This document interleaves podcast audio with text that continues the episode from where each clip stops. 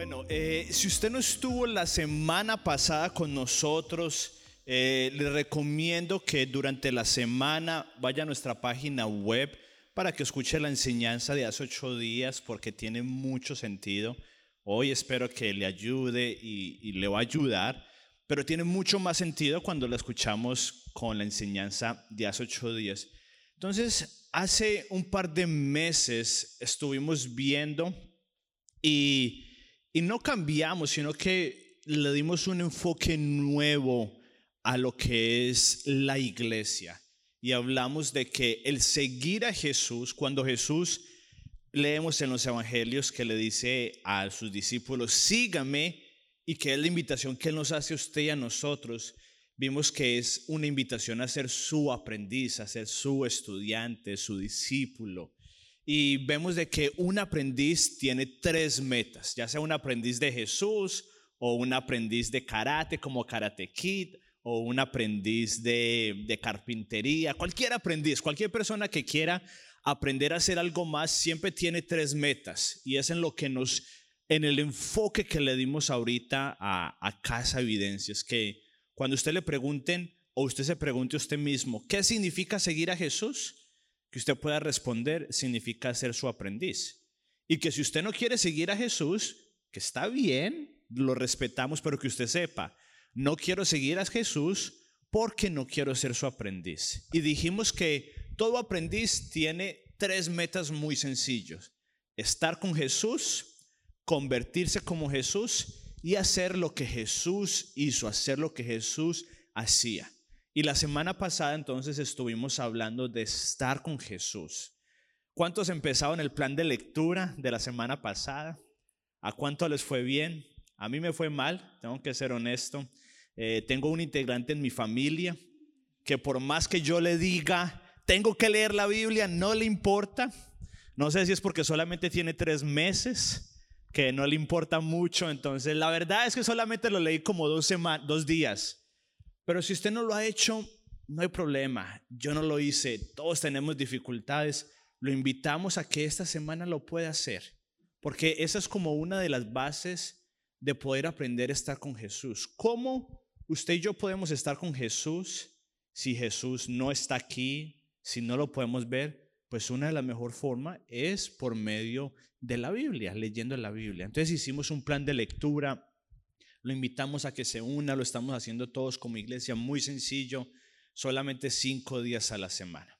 Pero con eso dicho, hoy vamos a ir a la segunda meta que usted y yo tenemos, que es convertirnos como Jesús. ¿Cómo usted y yo, hágase esa pregunta, cómo usted y yo nos podemos llegar a convertir en Jesús, en esta persona que leemos en la Biblia? Y vamos a leer una historia, una de las enseñanzas más cortas que Jesús dio, y está en Lucas 6. Así que me, ayúdeme a abrir la Biblia. Si usted es nuevo en la Biblia, ábrala en la mitad y después puede ir para la derecha. Es uno de los evangelios. Lucas 6, 39. Que de hecho, mañana si usted está siguiendo el plan de lectura, mañana vamos a estar leyendo Lucas 6.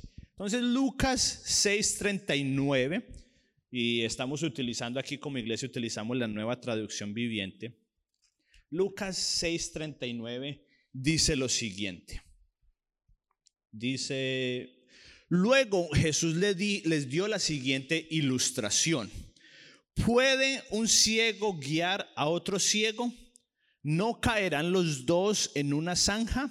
Versículo 40.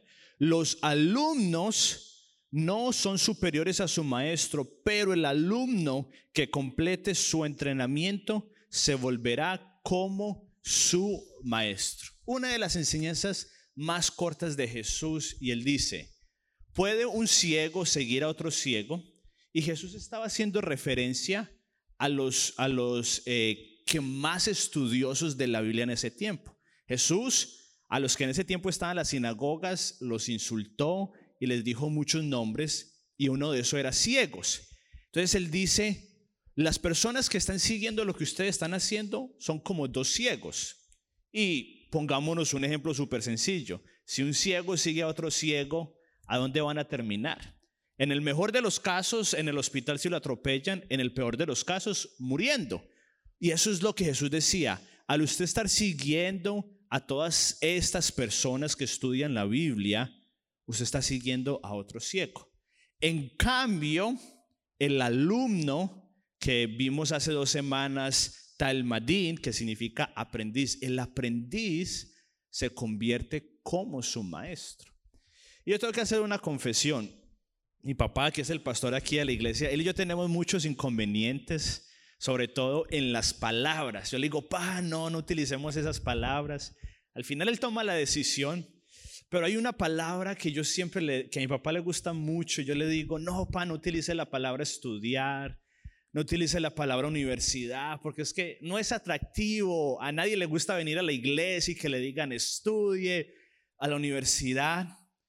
Pero a medida que nos vamos metiendo más en lo de ser aprendices de Jesús, me doy cuenta de que sorpresa, no tengo la razón, sino que ahí dice, el alumno tiene que entrenar para llegar a ser como su maestro. Entonces yo creo que en esto tan sencillo podemos ver tres cosas súper sencillas. Lo primero es que todos somos aprendices de algo o de alguien.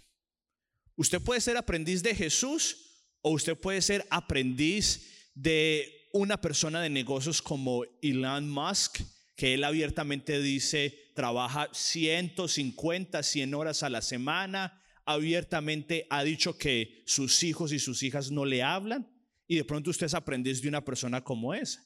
O de pronto usted y yo somos aprendices de personas famosas. Todos, usted y yo, todos somos aprendices de algo o de alguien. Y Jesús ponía el ejemplo.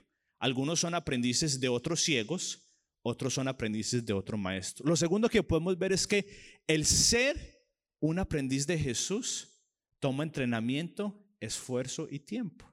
Por más de que queramos hacer accesible el seguir a Jesús para todos, por más de que queremos de que todos vayan al cielo, no podemos ocultar lo que Jesús dice, de que toma esfuerzo, esfuerzo, toma entrenamiento, Así como cualquier atleta, como cualquier filósofo, psicólogo, carpintero, arquitecto, así como tiene que estudiar, tiene que entrenarse. A usted le cuesta venir a la iglesia los domingos. Está bien. Es parte de ser un aprendiz que a veces nos cuesta hacer cosas, así como probablemente a usted muchas veces nos cuesta ir a trabajar los lunes, pero usted y yo hemos ido madurando y sabemos de que eso forma nuestro carácter es lo mismo. No siempre, yo tengo que ser honesto, no siempre tengo las ganas de venir aquí a la iglesia, pero sé que tengo que ser maduro y venir porque toma entrenamiento. Y lo tercero que podemos ver es que seguir a Jesús es sencillo, pero la verdad es que es difícil. Tiene muchos beneficios, pero es difícil sobre todo cuando de pronto llevamos mucho tiempo teniendo un cierto estilo de vida. Entonces, hace un par de años, más o menos hace dos años, mi esposa y yo llegamos a un momento difícil de nuestra vida. Y un poquito de contexto, mi esposa es de México, sus abuelos son misioneros en México, en un lugar súper difícil. Yo crecí en la iglesia, los dos fuimos a un instituto bíblico, nos conocimos, nos casamos.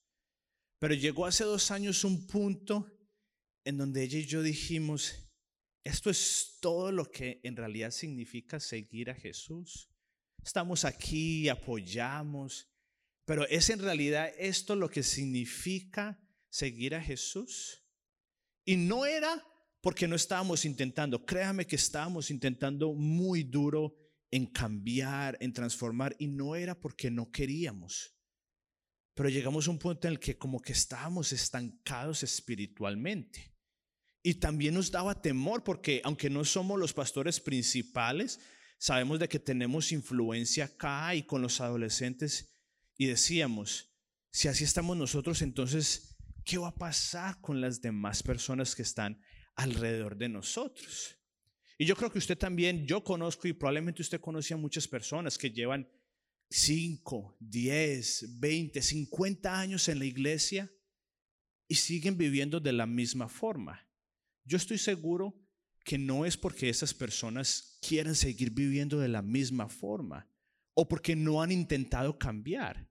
Es que muchas veces no sabemos cómo cambiar. Y ese fue el punto en el que estuvimos mi esposa y yo.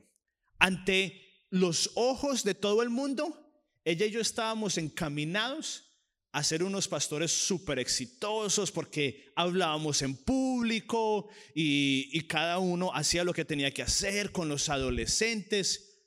Ante los ojos éramos, wow, íbamos en camino a ser exitosos como cristianos.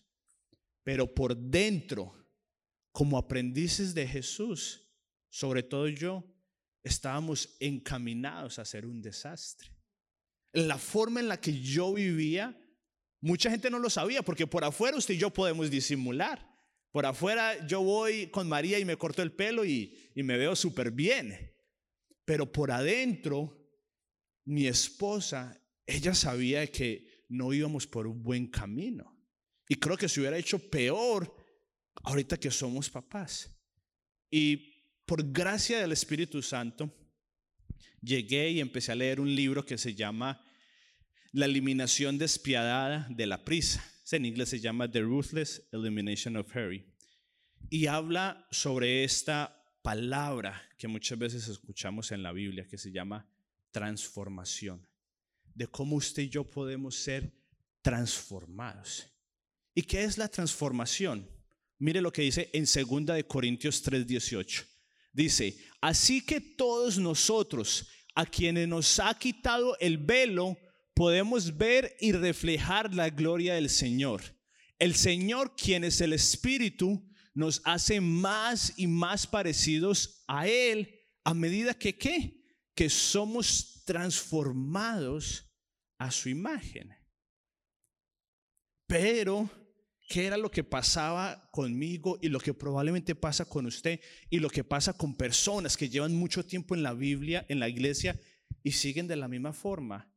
No es que no queremos cambiar, no es que no hemos intentado cambiar, es que no sabemos cómo cambiar. No sabemos cómo ser transformados. Y busqué, y la mejor palabra que yo creo que la mayoría conocemos o la mejor imagen es la metamorfosis. De hecho, en la lingüística es de donde tenemos la palabra transformación, viene de metamorfosis. Y mire lo que dice el, diccionario sobre lo que es metamorfosis. Es un cambio o transformación de una cosa a otra, especialmente que, el que es sorprendente o extraordinario y afecta la fortuna, el carácter, o el estado de una persona, como el de una oruga a una pupa y una pupa a una mariposa. Será entonces, haciendo todo esto, vemos en 2 Corintios que Jesús, que Dios, por medio de su Espíritu, nos quiere transformar. Y muchos hemos intentado, pero no hemos podido.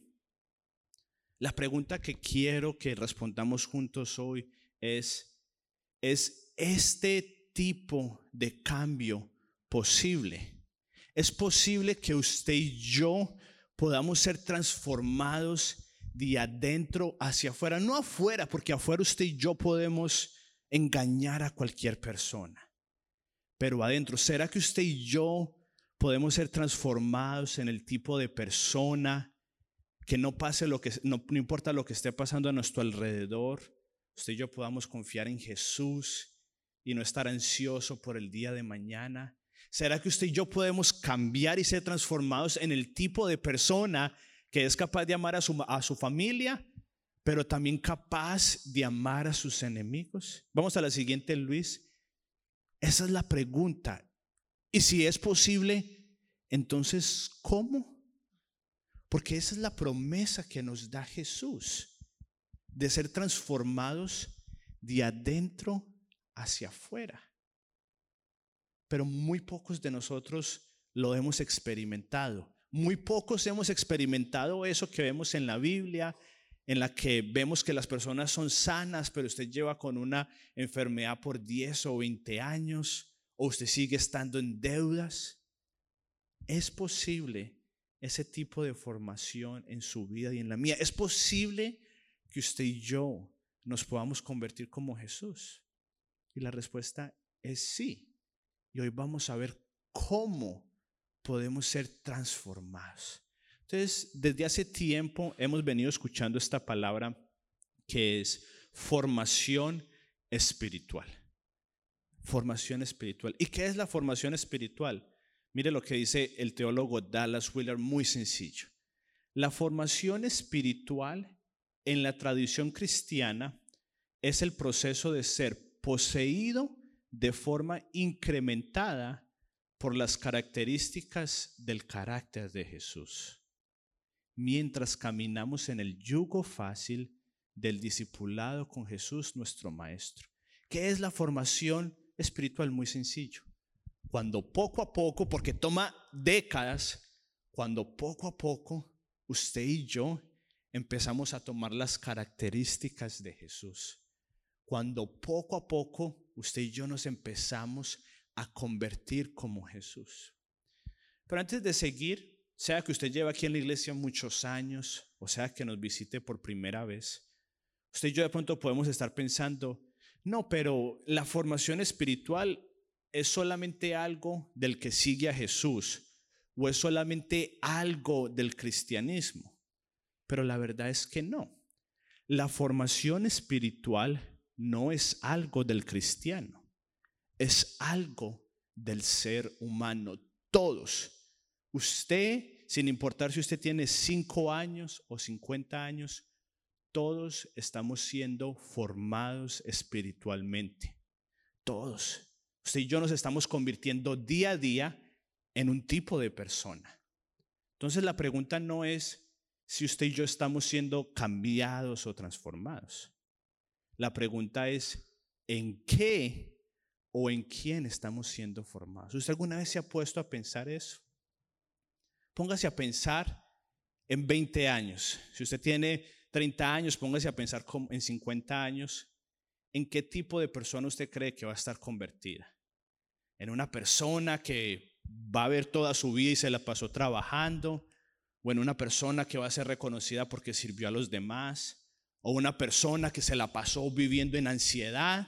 ¿O una persona que vivió confiando en Jesús? Todos todos estamos siendo formados en algo o en alguien, porque es algo del ser humano, no es del seguidor de Jesús, es algo del ser humano. Todos estamos siendo formados en algo o en alguien.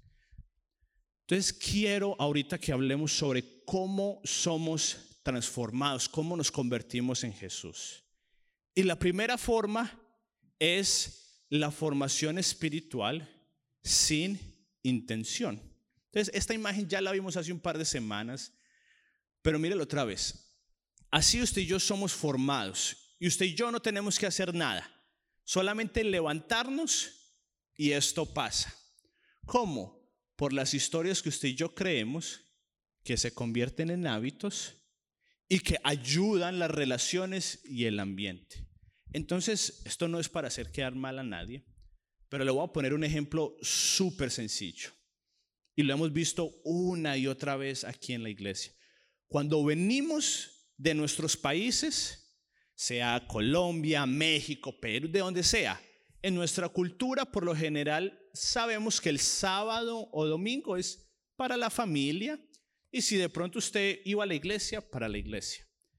Pero usted llega aquí a Nueva Jersey y usted qué es lo que empieza a sentir. Usted se empieza a contar la historia de que si usted no trabaja siete días a la semana, usted no va a sobrevivir. De que si usted no trabaja siete días a la semana, a usted no le va a ir bien acá. Esa es la historia que usted y yo nos empezamos a contar. Or maybe for the young ones.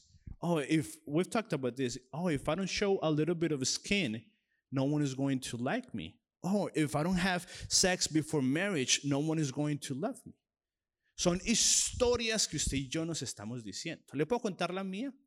La historia con la que yo he batallado toda mi vida es que yo soy lo que hago. Esa es la historia con la que yo crecí. Desde una temprana edad empecé a recibir halagos porque hablaba en público y poco a poco empecé a recibir esa historia de que lo que usted es es lo que usted le da valor. Hasta el punto que cuando yo era niño yo no veía películas porque para mí eso era perder tiempo. Entonces esas historias que usted y yo contamos se vuelven en hábitos.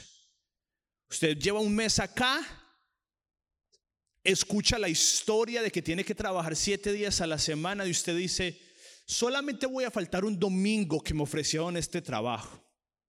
Pero todos sabemos que si faltamos un domingo, es más fácil faltar al segundo domingo y al tercero.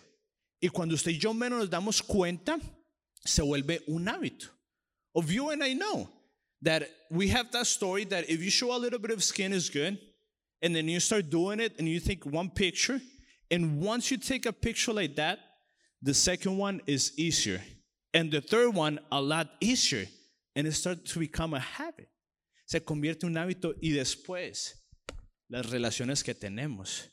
No, yo llevo 10 años en este país y llevo trabajando 7 días a la semana y a duras penas he podido salir adelante. O oh, no, yo, si usted no trabaja y usted no le dice que no a su jefe, lo va a echar por las relaciones que tenemos a nuestro alrededor. Las estadísticas dicen que la persona por la que usted vota, la forma en la que usted se viste, incluso la cantidad de dinero que usted gana, es el promedio de las cinco personas con las que usted está más cerca. Si usted ve mis fotos de ahorita a como hace 10 años, usted ve mi transformación de cómo yo me he vestido. ¿Por qué? Porque las personas con las que yo he estado ha cambiado. Y usted se pone a ver, no igual, pero medio, soy parecido a cómo se viste mi papá, cómo se visten mis hermanos, los adolescentes, porque las relaciones afectan. Y después, usted y yo vivimos en Nueva Jersey. Y Nueva Jersey es una máquina de formación espiritual. Estamos en un ambiente que día a día nos está diciendo de cosas que debemos o no debemos hacer. Trabaja siempre, los recursos son tuyos, solamente vela por ti mismo y por nadie más, no sirvas.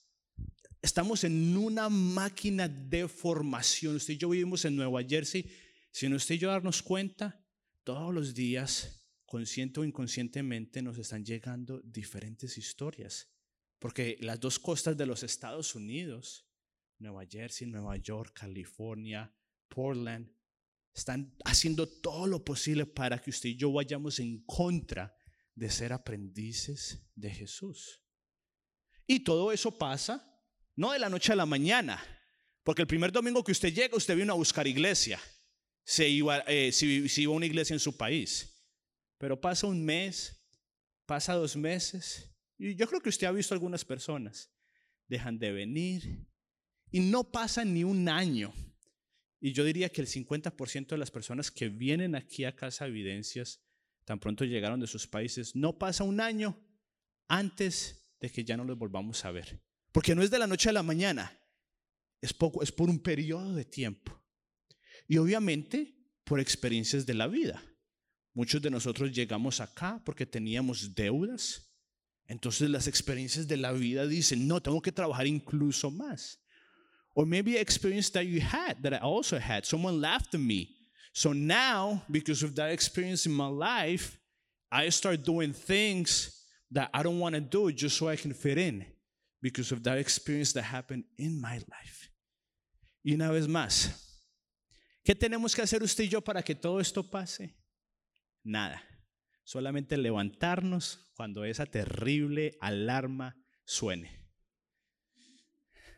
O después de que sonó la tercera vez, porque no sé si usted es como yo que...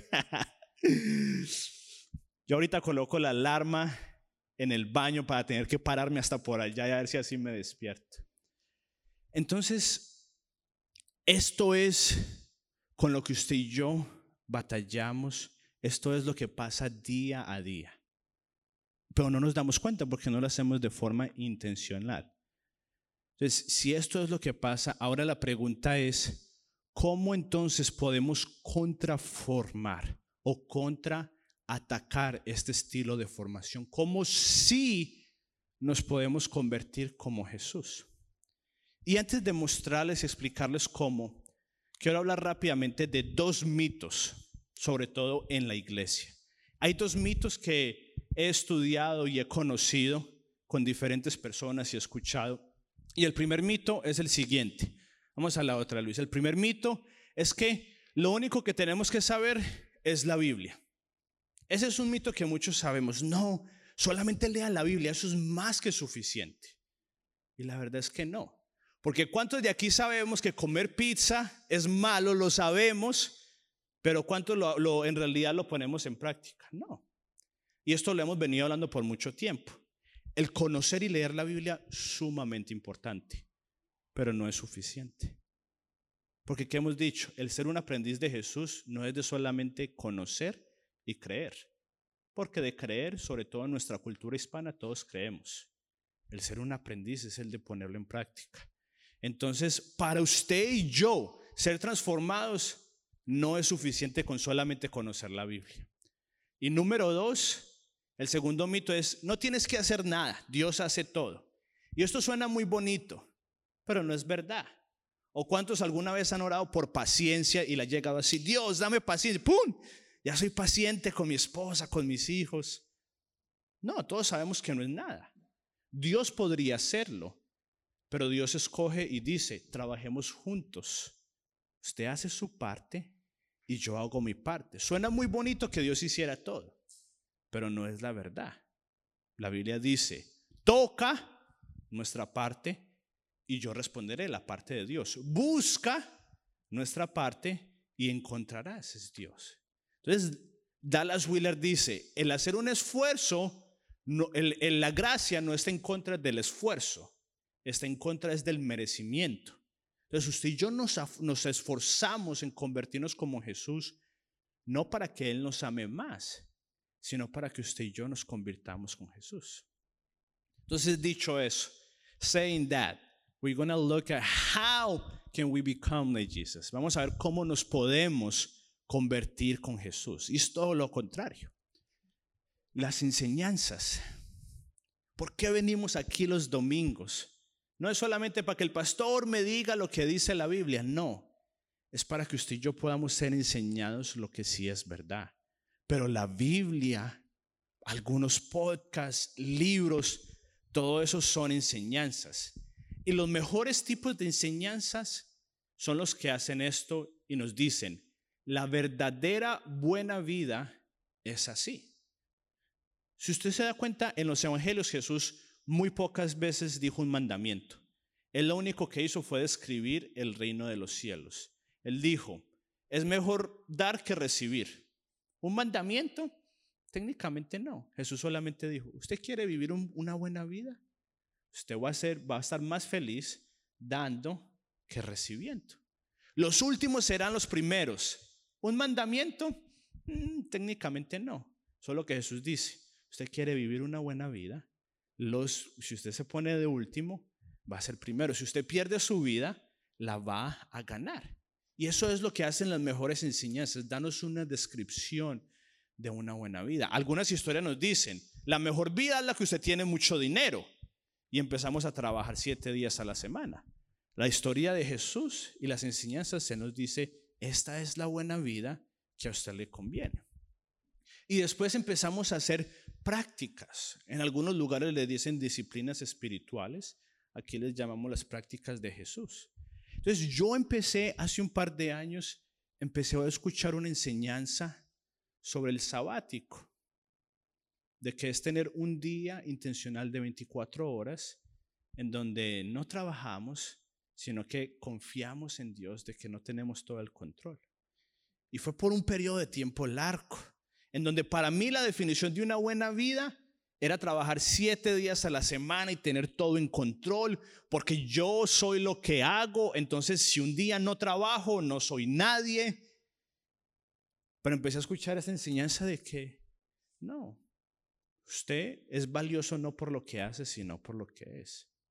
Empecé a escuchar una enseñanza que me decía, si usted deja de trabajar un día, el mundo no se va a caer. Va a seguir, pruébelo y verás que se va a dar cuenta.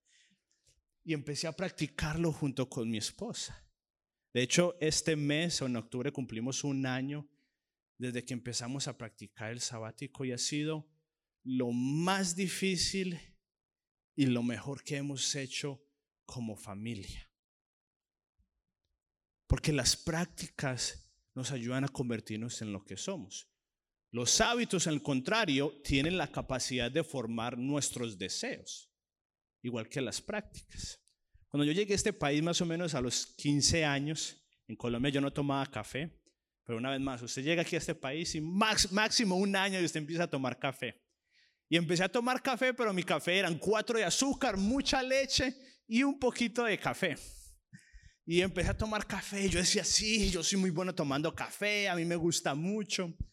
Y por un par de años pasé así, hasta que en la universidad con un amigo, un amigo me dijo, eso no es café.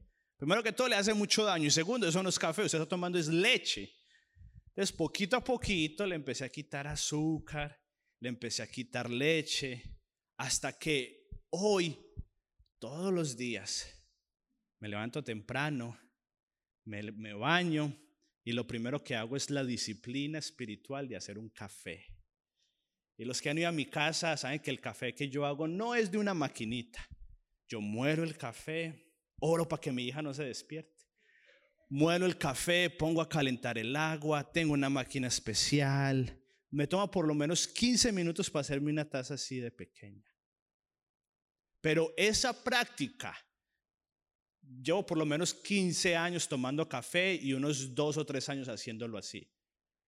Día tras día tras día, esa práctica me volvió en el tipo de persona que le gusta tomar café.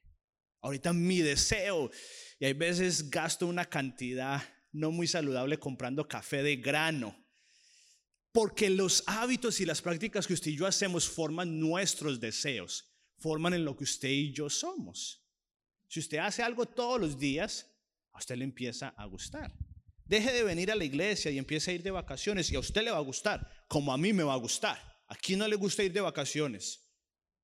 Pero empiece usted a venir a la iglesia cada ocho días y creo que le va a empezar a gustar. Entonces, las prácticas son lo que nos ayudan a pasar esas enseñanzas a vivir ese estilo de vida que Jesús quiere para nosotros. Y es empoderado por una comunidad. ¿Cuál es la diferencia entre las relaciones y la comunidad? Es que las relaciones usted y yo las escogemos en base a la persona que nos cae bien, en base al estatus. Las relaciones son como un club. Un club, ¿cómo entra uno? En base a dinero, a estatus. Hay una división muy grande, es exclusivo. Solamente las personas que nos caen bien. ¿Qué es la comunidad? La comunidad es con los que vivimos cerca o con los que venimos a casa evidencias es en base a la inclusividad, es con personas que nos caen bien y que no nos caen bien. Y la comunidad hace dos cosas. Nos expone y nos anima. ¿Cómo nos expone? Ustedes vieron a mí, aquí tenía un hermano yo y aquí tenía el otro yo. Yo les llevo 8 y 12 años de diferencia.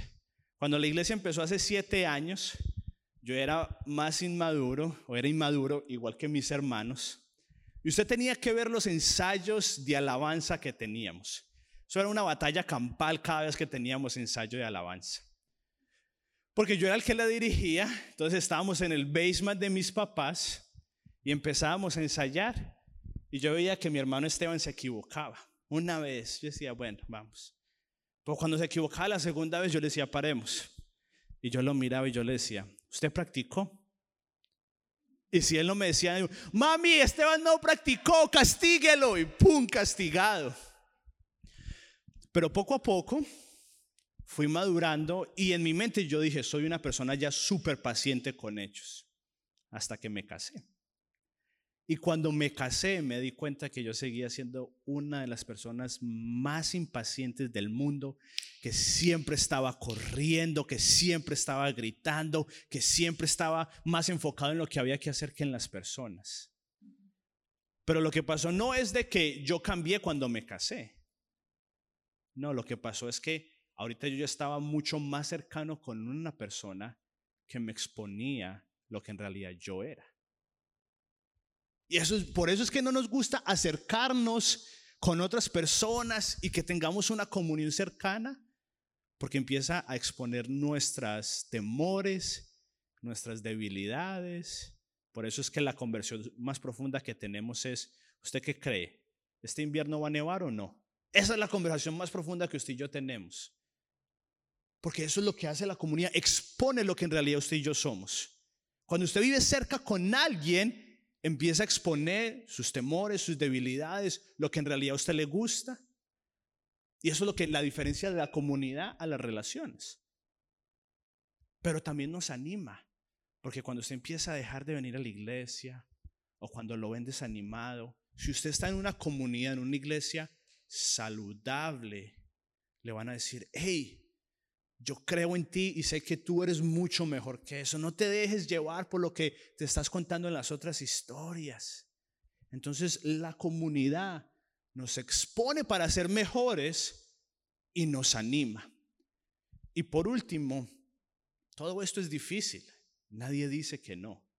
Por eso es que necesitamos al Espíritu Santo y a la oración. Por eso es que usted se ha dado cuenta hace más o menos dos, tres meses las reuniones las estamos empezando con la oración. Es por eso que nuestro pastor la semana pasada dijo que las noches de, alabanza y adoración y oración vamos a tenerlas una vez al mes. Porque si usted se da cuenta, enseñanzas, prácticas, comunidad, eso lo hace los oradores motivacionales. Y lo hacen muy bien. Pero la diferencia es que lo de ellos es temporal. La diferencia entre una iglesia y una prédica y un orador motivacional es la oración. Que eso es lo que por medio del Espíritu Santo, que nos va a ayudar a usted, a mí, a cambiarnos y transformarnos. Entonces, ¿cuáles son las historias que usted está creyendo? ¿Y cuáles son las enseñanzas que usted está Por eso es que es importante venir el domingo. Es difícil, sí. Y por eso es que es importante leer la Biblia porque son las enseñanzas que nos dicen lo que tú crees. Yo sufro, sufría, y junto con mi esposa somos muy cuidadosos, que tiendo a ser un trabajador compulsivo y eso me lleva a un poco de la ansiedad. Y por eso fue que eso para mí era muy bueno y a mí me encanta trabajar y me encanta hacer cosas para la iglesia y en mi trabajo que es diseño gráfico yo puedo trabajar siete días a la semana. Pero empecé a escuchar esta enseñanza que me decía, una mejor vida es que trabajes seis días y el séptimo día descanses, disfruta con tu familia. Y le digo, ha sido lo más difícil, pero lo más satisfactorio, porque ahorita, viernes en la noche, después de los adolescentes, apagamos nuestro celular. Al otro día nos levantamos sin alarma. Ayer nos levantamos, leímos. Después en familia cocinamos para tener un almuerzo, prendemos una vela, comemos y empezamos a decir qué fue lo que más nos gustó de esta semana. Nuestra hija casi siempre dice que lo que más le gustó fue la leche. Pero, pero es lo que pasa. Y con nuestra hija, nosotros no le podemos decir, empiece a hablar y decirle, hable y hable. Por más de que intentemos, no va a poder hacer. Y puede que digamos, Dios, dale la sabiduría para orar. Y puede que digamos, un milagro pasa. Pero después pasa, necesitamos otro milagro y otro milagro. No, así no pasa, obviamente. Como si alguien aprende a hablar. Ahorita ella estaba balbuceando y le seguimos hablando. Mi esposa dice que cuando ella balbucea dice, mamá te amo. Yo digo que cuando ella balbucea dice, quiero café. No sé cuál de los dos tiene la razón. Pero le seguimos hablando como si la entendiéramos. Y día tras día le hablamos hasta que de pronto digo una palabra y después dos palabras. Y por un periodo de 5, 10, 15 años es cuando empieza a hablar. Entonces, lo que pasa es de que no es que usted no pueda llegar a ser como Jesús. Es que usted no es como Jesús y yo que usted y yo no somos como Jesús aún. No es que usted y yo no podamos, es que todavía no lo somos, pero podemos llegar a ser como Jesús, siendo intencionales en las enseñanzas y en las prácticas como leer la Biblia, como venir a la iglesia, estar en, y estar en una comunidad. Y todo hacerlo por el Espíritu Santo y por un periodo de tiempo. No es de la noche a la mañana. No es que usted vino por un, mes y ya usted es como Jesús. Bien, Madre de Teresa de Calcuta número dos. No, es por un periodo de tiempo largo y casi terminando por las experiencias de la vida. De lo que usted y yo más nos queremos alejar, que son los momentos malos de la vida, la Biblia dice en Santiago que es lo que Dios más utiliza para formarnos a usted y a mí. Mi esposa y yo vimos una película sobre una pareja en, el coronavirus y estando juntos se separaron, uno se quería suicidar, el otro, la otra era trabajadora compulsiva, alcohólica, depresiva. Y yo creo que esa fue la experiencia de muchas personas durante el coronavirus. Pero aquí hay una pareja, Héctor y Claudia, que ellos constantemente dicen algo súper extraño. Ellos dicen, el coronavirus salvó nuestra familia. Entonces, usted y yo vamos a sufrir malas experiencias. Todos. La única diferencia es que para los seguidores de Jesús, las experiencias de la vida nos forman el carácter para llegar a ser como Jesús. Y todo esto pasa, una vez más, por un periodo de tiempo, por las experiencias de la vida.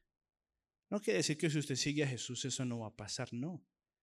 Lo que dice es que Dios va a utilizar esas experiencias para formarlo. Casi para terminar, mira lo que dice aquí. Todo el que infrija uno solo de estos mandamientos, por pequeño que sea, enseña a otros a hacer lo mismo, será considerado el más pequeño en el reino de los cielos. Pero el que los practique, ahí está señalado, y enseñe será considerado grande en el reino de los cielos.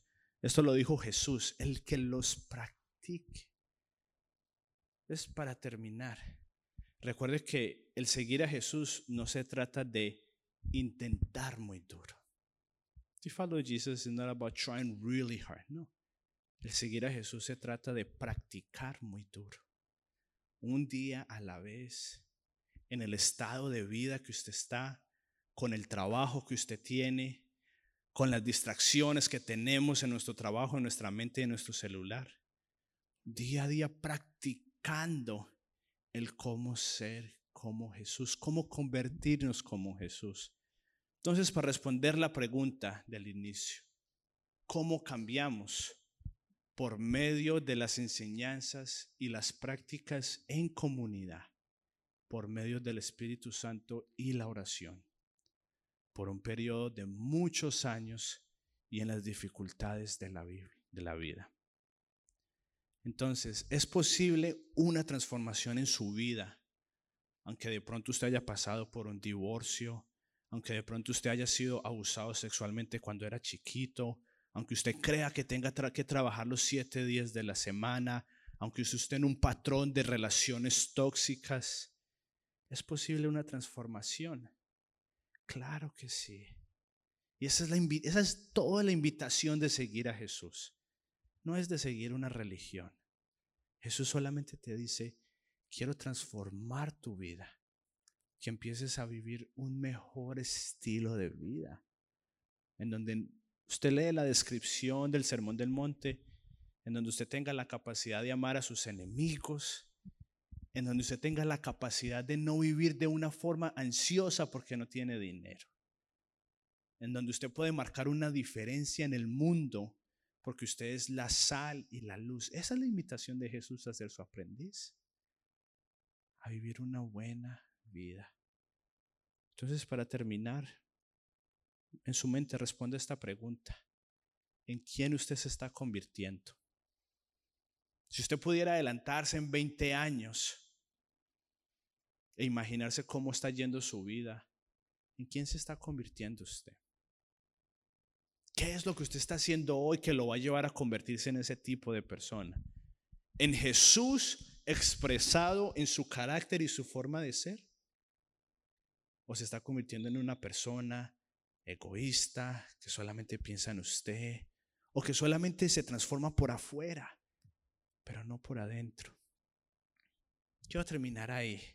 No se pierda la próxima semana porque vamos a estar viendo cómo hacer lo que Jesús hacía. Y las próximas semanas vamos a ver en, cada, en más detalle cada una de estas cosas. De usted y yo cómo cambiamos. Las enseñanzas, las prácticas, no se pierda cada ocho días porque sé que le va a ayudar mucho.